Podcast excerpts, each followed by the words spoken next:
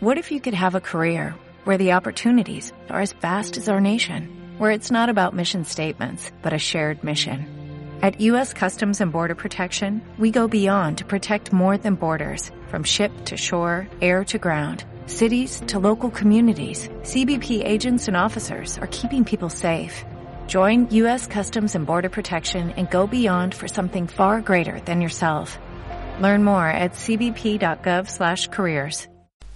Después que escuchen esto, me van a dar la razón de que la verdad que va, haber bajado la lista azul y blanca es no solamente oportuno, sino también es saludable. Porque cuando nosotros arrancamos por octubre del año pasado con, con todo este grupo de gente que tenía intenciones de veía el problema en su dimensión, en su gran dimensión, el problema de la cooperativa, pero eh, había una posibilidad cierta de decir, bueno, se puede reestructurar el problema, había una, hay una salida o había una salida, pero también fuimos tirando las ideas en proyección y veíamos que había dos caminos, el del acompañamiento de la gente por el proyecto de refundar la cooperativa, o bien la poca predisposición de la gente a acompañar un proceso asociativo, verdadero, genuino, de refundar la cooperativa y entonces refundirla.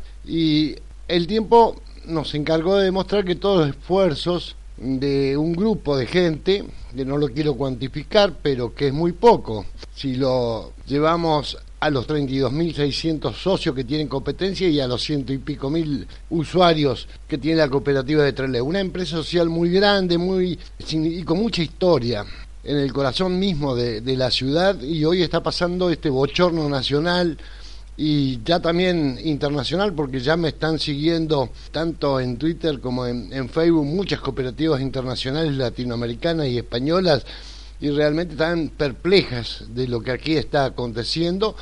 Y claro, van siguiendo toda la información y, justamente la, la, los intríngulis de esta información se van produciendo porque eh, este grupo nuestro, pese a que nosotros estamos ahora no preocupados, sino ya ocupados en, en una salida en un revival del proyecto inicial y decir, bueno, esto tiene solución desde la política, que puede ser la única que puede transformar una realidad en la ciudad, y estamos trabajando en el plano político y ya alejados del plano cooperativo, pura y exclusivamente, como al principio, y entonces le seguimos proporcionando la información, mucha información en la que ustedes leen en, en, esta especie de disputa mediática que hay entre un multimedio, un conocido multimedio de la localidad y, el resto de los, de los medios y las radios alternativas que eh, guardan su imparcialidad en, en algunos casos, en muchos de los casos. Pero más allá de eso, cuando ustedes se van enterando todos estos intríngulis, realmente está muy lejos de ser algo que tenga que ver con una cooperativa o por lo menos con el espíritu de una cooperativa. Y, deja un, un gran saldo deudor porque el asociativismo, la economía social, desde el año 2005 ahora ha sido acompañada y declarada en todos los congresos que hemos hecho como por el Consejo Deliberante y por la legislatura con hasta con grandes y elocuentes discursos por parte de algunos diputados sobre lo, lo que lo que se hacía. El último de estos proyectos lo hicimos coloreando redes con la universidad, con la facultad local y realmente es un espanto ver el, el, verdadero la, o la verdadera falta de concepto de, de solidaridad que tiene la ciudadanía trelewense. Eh, no hay ningún tipo de sentimiento de buena voluntad hacia solucionar los problemas, sino que está inmersa en un sálvese quien pueda y todos contra todos. Y esto es lo que se deja entrever en, lo que está pasando. Yo no, le tengo que no le tengo que inventar nada ni, ni agregar nada a lo que ustedes están viendo en, las pantallas de televisión, en las radios y en, leyendo en los diarios. Y todos toman partido por una cosa o por la otra, pero siempre desde la confrontación y nunca desde la buena voluntad.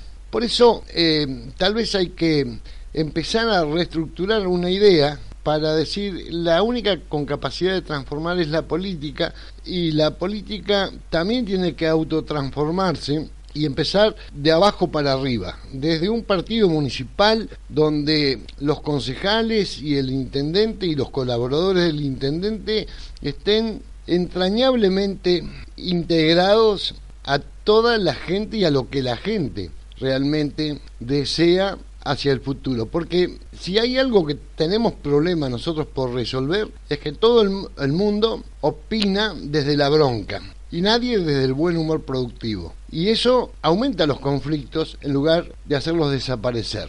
Pero no voy a hablar más sobre este tema porque tenemos largo y tendido para hablar hasta que se den las famosas pasos, si es que se van a dar, o hasta que se haga un desdoblamiento, como le llama Mario Dasneve ahora, el adelantamiento de las elecciones, o hasta que se hagan finalmente las elecciones obligatorias y por lo tanto con todo un andamiaje legal para que no pueda haber o no pueda pasar todo lo que ha pasado con respecto a la cooperativa. Cuatro o cinco fraguadas elecciones por conveniencia personal y particular de un determinado grupo político, una conspiración de todo el aparato político para poner, para hacer silencio y para acompañar desde el Consejo Liberante cosas que son totalmente reñidas con la legalidad, con la legitimidad, hasta con, hasta con la moral de la ciudad. Pero bueno, estos son los personajes que pululan en la vida política y a merced de los cuales estamos. Somos rehenes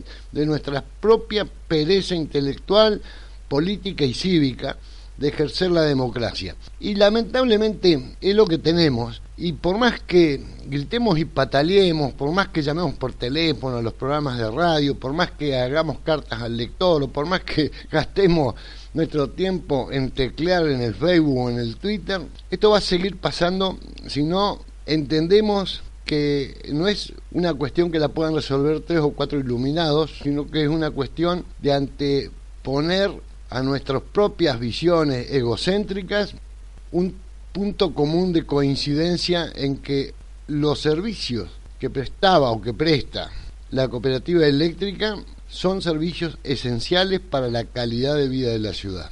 Ojalá, ojalá este podcast en este momento sirva para, aunque sea alguno de los actores que están involucrados, recapacite y tome conciencia de que no es una cuestión de que si a mí me va bien y saco partido de esto, los demás que se jodan, sino que si los demás se joden, a todos nos va a ir mal en definitiva, y nadie va a escapar a la cuestión. Esto es lo que debemos entender. Bajar un par de cambios, desentendernos de lo que hay que desentenderse, que es la forma virulenta de hacer las cosas, y a partir de ahí empezar a crear un verdadero parlamento negociador, de debate, pero sobre pautas comunes de mejoramiento y desarrollo para todos los vecinos de la ciudad que traspasan el, ámbito de, la función administrativa que tiene la Secretaría de Trabajo y en todo caso la justicia tendrá que intervenir y, realizar las acciones que correspondan. Tenemos en estudio a Rogelio González, es el, secretario de coordinación de la Secretaría General del Sindicato y a la vez es el secretario de la sección alta del de Luz y Fuerza. Bienvenido Rogelio, una vez más a tu estudio. Gracias, gracias. Y una vez más tenemos que hablar del conflicto ya hemos desarrollado extensamente lo que es el conflicto entre la federación y el sindicato, eh, pero bueno, ha pasado una semana. ¿Qué, ¿Qué, pasó en el medio, Rogelio? Y en el medio, lamentablemente, hasta el momento no ha pasado absolutamente nada. Solamente las medidas de fuerza del sindicato. Solamente las medidas de fuerza que llevadas adelante por el sindicato, que se, hoy en el día de hoy, a las 24 horas del día de hoy, se cumplen las 72 horas, eh, con un 100% de acatamiento en todas las cooperativas de la provincia. Y bueno, y si lunes y martes, eh, perdón, mejor dicho sábado, domingo, lunes y martes, este, se va a trabajar normalmente y si no hay respuesta en estos, próximos cuatro días, eh, bueno, a partir del miércoles iniciamos unas medidas de 24 horas, pero ya con todas y cada una de las empresas que tienen, donde tiene ámbito de jurisdicción en el sindicato, ¿no? cooperativas, empresas estatales como servicios públicos, este, empresas privadas eh, de, generación y distribución de energía eléctrica. Eh, bueno, hubo también una conciliación, una reunión en la Secretaría de Trabajo esta semana en donde la Federación no fue.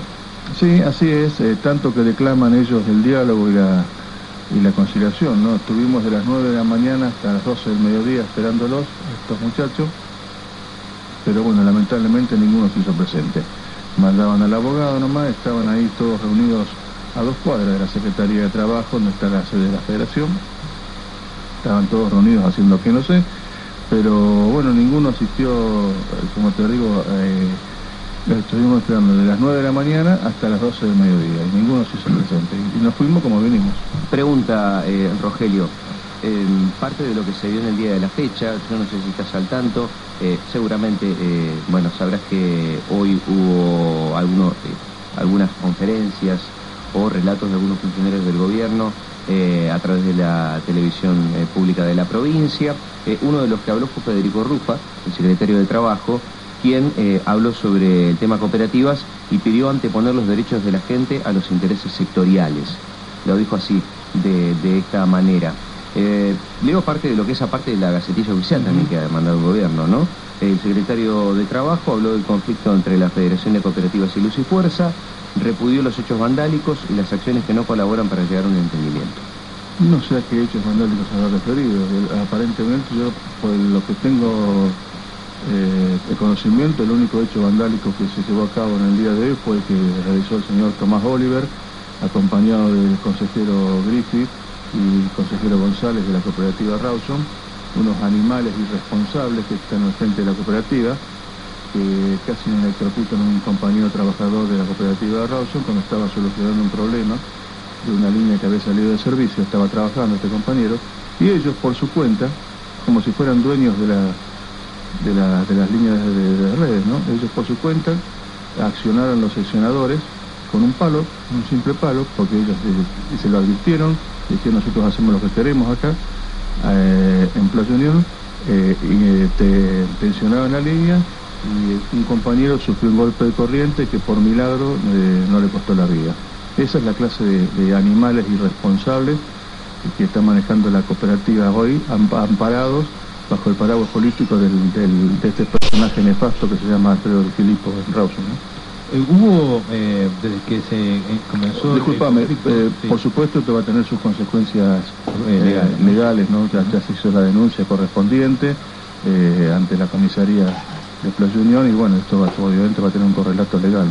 el trabajador cómo quedó? Gracias a Dios no sufrió eh, mayores mayores consecuencias, ¿no? pero le podría haber costado la vida. Ahora, lo, que pregunto es, y no entiendo por qué la actitud o hacer ese tipo de, cosas, teniendo en cuenta que estamos hablando de integrantes del Consejo de Administración de la Cooperativa. Y que nada tienen que ver, ni nada saben, ni nada conocen de lo que es el ¿Hay un interés el trabajo por fuera de la cooperativa para el trabajo eléctrico? Bueno, eh, eso habría que preguntárselo a, estos animales, ¿no? estos irresponsables. Eh, yo no sé en base a qué se tomaban la atribución estos, estos bestias de hacer lo que hicieron, ¿no? de, ponerse a, operar una línea cuando no tienen la más pálida idea, aparte no, no les corresponde, eh, y poniendo en riesgo la vida de un trabajador, ¿no? que en definitiva estaba realizando su trabajo, o sea, estaba sacando de una emergencia, eh, quedó demostrado que nosotros eh, hacemos lo que tenemos que hacer, que si bien estamos de paro, se atienden las emergencias para el mantenimiento del servicio y estos animales, estos irresponsables, este, esto, esta gente que no encuentro ya calificativo, y no quiero, no quiero eh, caer grosero, pero la verdad que no, no, no le encuentro un calificativo como para no poder caer. No tengo ganas de decirlo al aire. Y no te va a dejar Pirincho tampoco. Y eh, Pirincho me está viendo feo, así que mejor no lo digo. Eh, pero este tipo de gente que evidentemente en algunos medios, tanto de Rawson como de Tele, fueron fueron eh, elevados a la categoría de prácticamente héroes, como el, señor este Tomasito Oliver, eh, que quienes son de Rawson de toda la vida saben de clase de personaje de este hombre, sabe de que hace unos años atrás estuvo involucrado incluso en el tráfico de drogas, cuando eh, encontraron droga en uno de sus camiones, una persona que es empleado público de Corpo y pasó de la noche a la mañana de ser empleado público a tener una flota de camiones, máquina pesada y dueño de un hotel, que es el Hotel Punta León de de Playa Unión. Un tipo bueno que dona el sueldo, che. Sí, una persona, una persona más, una persona buena que dona el sueldo, ¿no? un irresponsable, un personaje que quienes son de Rawson de toda la vida saben de clase de persona que es, ¿no? Eh, bueno, desde que empezó... Esta persona que, autor material del desastre que están haciendo con la cooperativa, ¿eh? cuyo autor intelectual de esta maniobra, repito, el señor Alfredo de Filippo, ¿no? personaje oscuro, nefasto y negro de la política de Rawson. Bueno, Rawson fue como la punta de lanza de todo este ataque al convenio colectivo de trabajo desde que empezó esta medida de fuerza y este nuevo conflicto con, con la federación, ¿no, Rogelio? Sí, así es. Rawson fue la punta de lanza y bueno, y en Rawson se, se profundizó más el, tema, porque tuvimos compañeros despedidos, eh, irregularidades eh, eh, de contrataciones laborales, y bueno, y toda una campaña de prensa, han, han, repartido los recibos de sueldo de los trabajadores en algunos barrios de Rawson, pero todo producto, producto, repito, todo pergeneado y dirigido por este personaje nefasto que se llama Freddy Filippo, que no tiene lo que hay que tener como hombre, ¿eh? no tiene lo que hay que tener como hombre y no da la cara, no siempre como de costumbre, como hizo toda su vida, siempre manejando las cosas desde atrás, ¿no? Porque no tiene lo que hay que tener, porque uno si fuese realmente hombre pondría la cara y iría al frente, pero no, nunca lo hizo y no creo que lo haga, porque la verdad que es un cobarde, un cagón, ¿eh?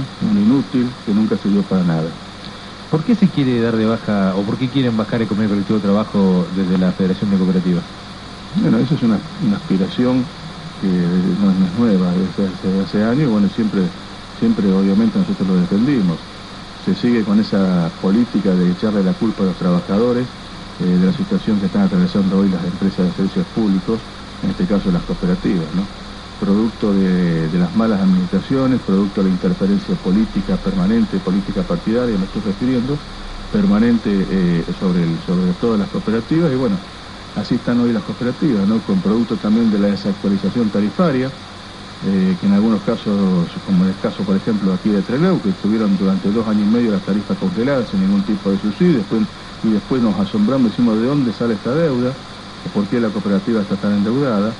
Y, toda una campaña de prensa y de prestigio que se ha hecho durante un montón de años con medios todos cooptados con las pautas publicitarias, medios y, periodistas, que no, son periodistas, son mercenarios, como el señor Carlos Melano en Rawson, ¿no? otro personaje bien conocido en esta ciudad, o, aquí, aquí cerquita nomás, en Trelew el señor Carlos Di Felipe.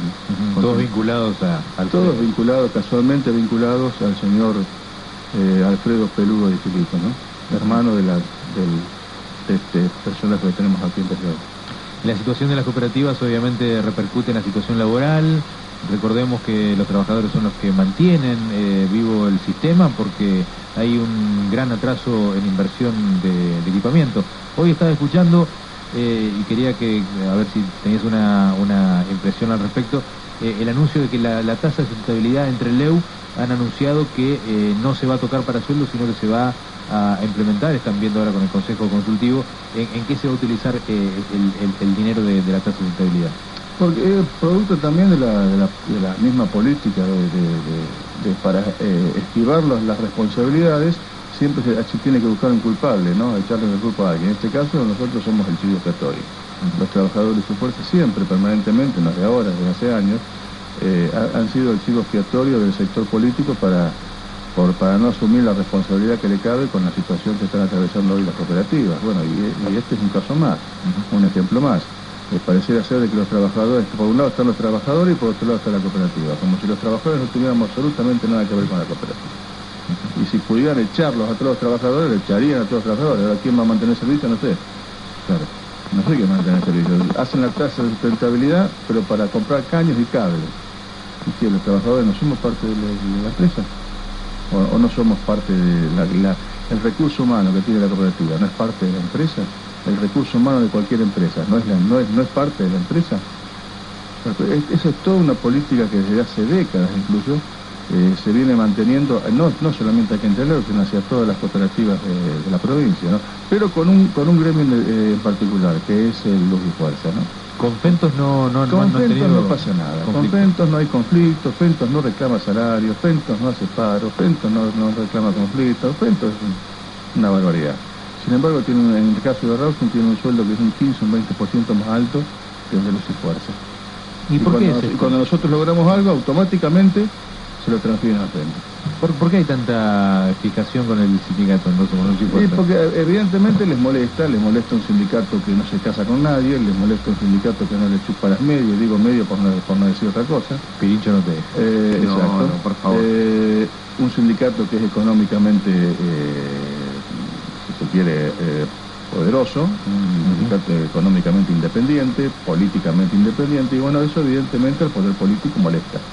Y gran parte del poder eh, eh, está centrado también en el convenio colectivo de trabajo, ¿no? obviamente, obviamente, pero el trabajador de esposa no es el que más gana. ¿eh? Dentro de la administración pública provincial hay sueldos muy superiores al de Luz y Fuerza.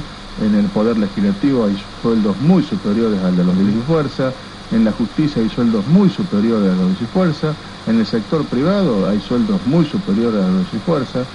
Eh, por, eso eh, creo yo de que se le miente mucho, se le miente mucho la gente eh, y, se ha estigmatizado de una manera tal y de una manera tan irresponsable al sindicato de los Fuerza que la verdad no, yo no creo que haya antecedentes ni siquiera en el país. Porque si ustedes se fijan, en las demás empresas del país están en iguales o peores condiciones que hoy las cooperativas aquí en la provincia y en ningún lado, en ningún lugar del país se le echa la culpa ni a los sueldos ni a los trabajadores. Hace poquito nomás el gobierno nacional le dio 650 millones de pesos a la empresa Edenor para que pueda pagar los sueldos, hace apenas unos, unos 10 días, o 10 o 15 días atrás. Y en ningún momento ni el gobierno nacional ni la empresa Edenor, siendo de que el convenio colectivo es exactamente el mismo, eh, nombró o culpó o insinuó siquiera eh, que la culpa de la situación de las empresas Edenor o Edesur en este caso este, son los culpables de la situación económica y financiera que están atravesando. Bueno, es una situación compleja. Eh, el, gobierno, ¿qué, cuál, ¿cuál es el, rol que, ha tenido en este conflicto? ¿Ha buscado soluciones? ¿Está buscando soluciones?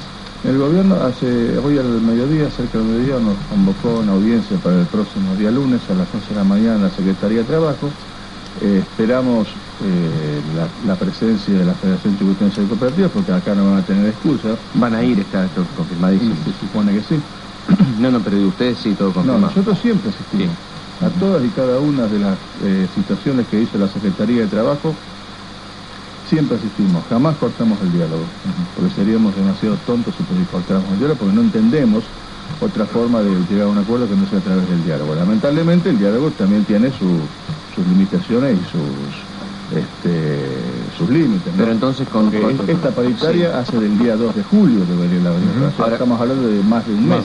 Con esta convocatoria no se confirma ni se descarta ningún tipo de medida para el lunes o mm. para el miércoles, ¿no? Para el miércoles. Perdón, para el miércoles. Para el miércoles si no se llega a un acuerdo, obviamente. Pero vamos a ir con todas las empresas del sector, no solamente con el sector cooperativo.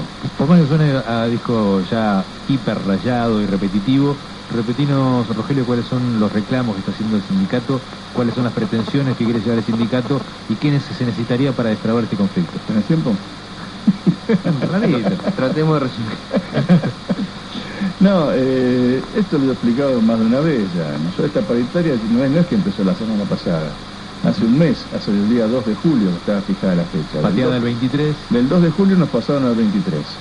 El 23 estuvimos durante cuatro horas reunidos. Eh, arrancamos nuestras expectativas solicitando un 12% de incremento para el segundo semestre del año, o sea, ahora, para ahora. Del 12% que dijeron que era mucho, nos bajamos al 10%. Del 10% que también nos dijeron que era mucho, nos bajamos al 8%. Ese 8% también nos dijeron que era mucho, pero que no lo, pero podían aceptarlo, pero pagarlo en cuota. También le dijimos que sí. Eh, después nos pidieron, sí, pero que esas cuotas, eh, le dijimos en cuatro cuotas, perfecto, pero que esas cuotas no sean acumulativas, o sea, que sean 8%, lineal. También le dijimos que sí, pero en vez de cuatro, que sean eh, tres. Bueno, le dijeron, no, la verdad que no, vamos a ver si lo podemos pagar todos juntos, pero en noviembre. También le dijimos que sí. después, el presidente de la federación puso dentro Miguel López, Miguel López eh, puso dentro del acta borrador que estábamos armando una cláusula de indexación, lo cual nos pareció bien, obviamente, en donde se había saltado alguna, si surgía alguna diferencia de la inflación marcada por el Congreso Nacional, que sea superior al 35% anual, esa diferencia se iba este, a pagar, eh, se iba a incorporar, mejor dicho, este, dentro del básico de la categoría de testigo. También le dijimos que sí. Y después, como de buenas a primeras, nos dijeron que se habían equivocado con los números y tipo, volvimos todo para atrás. Esa fue la reunión de cuatro horas que tuvimos el día 23. Después, la Secretaría de Trabajo nos convocó nuevamente a una audiencia de partes que estuvimos durante cuatro horas también en la sede de la Secretaría de Trabajo. Tampoco nos pusimos de acuerdo porque tienen es una es una constante eh, ni, siquiera entre ellos ponen de acuerdo. Bueno, y, y ahora hace poquito eh, nos dicen de que ninguna cooperativa está en condiciones de pagar ningún tipo de aumento, están todo quebrado. O sea, volvemos todo a foca cero. A todo esto pasamos del 2 de julio hasta la fecha, más de un, más de un mes, este, y pretendían que acatemos una conciliación obligatoria que son 20 días hábiles más. O sea que, eh, para, reflejar, el, lunes hay una nueva eh, conciliación. Una el lunes lo que hay es una audiencia de partes. Una, audiencia de partes y veremos a ver qué pasa en la semana. Y, y ahí veremos a ver qué pasa. Tenemos lunes y martes, y ahí veremos a ver si nos podemos poner de acuerdo con estos muchachos. Eh, pero con gente como Oliver, Larrañaga, Griffith, en el caso de Rawson, y con, con este personaje de Alfredo de Filippo atrás, va a ser muy difícil ponernos de acuerdo. Y teniendo en cuenta que en Rawson, fíjate vos, eh, Lucas, que en Rawson se, eh, se, le dio más posibilidades incluso en la paritaria anterior porque ellos no tenían plata, ¿no? Ellos no tenían plata, una pobre cooperativa, una pobre cooperativa que le regala al municipio 20 millones de pesos que tienen deuda, una pobre cooperativa que le regala los servicios al Club Terminal, al Club La Ribera eh, y, a todos los clubes de Rawson. Este, una pobre cooperativa que se da el lujo de regalar servicios, así como la cooperativa de Rawson, y que cuando uno se lo plantea al Consejo de Administración le contestan que no es porque es una decisión política, está bárbaro. El, Consejo decide políticamente eh, a quién le regalan servicio y a quién no. Eh, en la paritaria anterior decía, en la última parte de la cuota de la paritaria anterior se, le, se hicieron cuotas de la última cuota. O sea, se le dio más posibilidades a la cooperativa de ¿no? Y se pusieron contentos los muchachos y me parece que se cebaron demasiado. Creyeron de que nos iban a poder torcer el brazo, ¿no? Pero bueno. Bueno, la situación está plateada, veremos ahora, ahora tener la conferencia de prensa seguramente van a surgir eh, otras inquietudes de los colegas periodistas. Esperemos que todo llegue a buen destino y que no se llegue a este extremo del día miércoles de hacer un paro que, bueno, eh, para reiterar, sería no solamente las cooperativas, sino también de, servicios públicos y de las en empresas. todo el marco empresarial del sindicato de los Y sí, adhiero a tus deseos de, que podamos llegar a un acuerdo, porque en este caso yo creo que a través del conflicto no gana ninguna de las partes, ni el sindicato, ni los trabajadores, y obviamente tampoco las empresas, ni mucho menos el usuario. ¿no? Rogelio, muchas gracias por la... No hay por qué.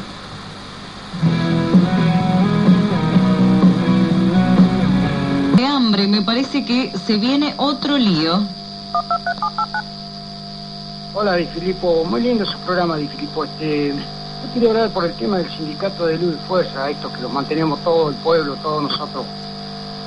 Este, ¿Por qué no se van a elaborar un poco a la construcción, al campo, por ahí, digo yo? Porque la verdad que yo con el sueldo que ganan ellos, con la mitad del sueldo que ganan ellos, yo sería un tipo re feliz.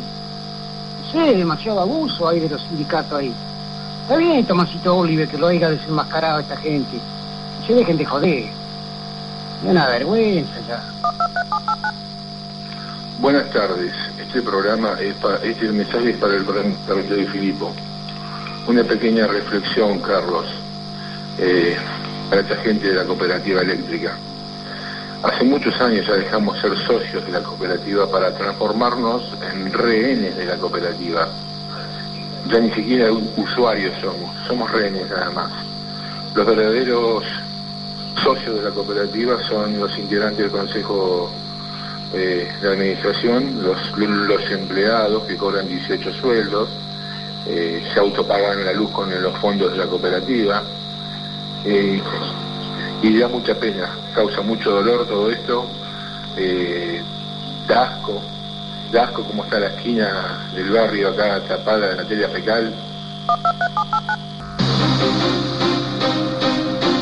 El servicio informativo de LU20 presentó a Carlos Di Filippo en Se viene la noche, de lunes a viernes.